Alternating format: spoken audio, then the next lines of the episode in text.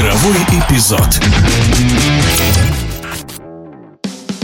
Российский форвард Александр Кокорин ближайший год проведет в кипрском Арисе. Итальянская Фиорентина объявила, что отдала экс-игрока сборной России в аренду клубу из Лимассола. Ранее сообщалось, что киприоты за время аренды выплатят Кокорину 1 миллион евро, чуть менее половины его зарплаты. За полтора года Кокорин провел в серии А 10 матчей, эпизодически появляясь на поле.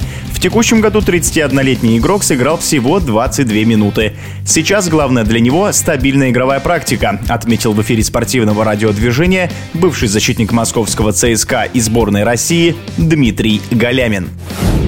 Оценивать переход Александра в такой скромный клуб, на это есть причины. Думаю, что в российскую премьер-лигу он не попал из-за того, что долго не играл и не тренировался, поэтому ни один из клубов в верхней части турнирной таблицы, который будет бороться за чемпионство, не рискнул брать футболиста, потому что его приводить нужно еще в порядок. Но не думаю, что это за денег переход в Россию не состоялся. Думаю, что его контракт в кипрском клубе будет еще меньше. Очень жалко, что, в принципе, очень талантливый футболист, но заканчивает свою карьеру, потому что я думаю, что Конечно же, он может еще поиграть в каких-то неплохих клубах, но все-таки там возраст есть возраст, и может из кипрского чемпионата выйдет какой-нибудь другой чемпионат повыше рангом. В принципе, я думаю, что подвести там итог, то, конечно же, это футболисты могут добиться намного-намного большего, чем добился сейчас.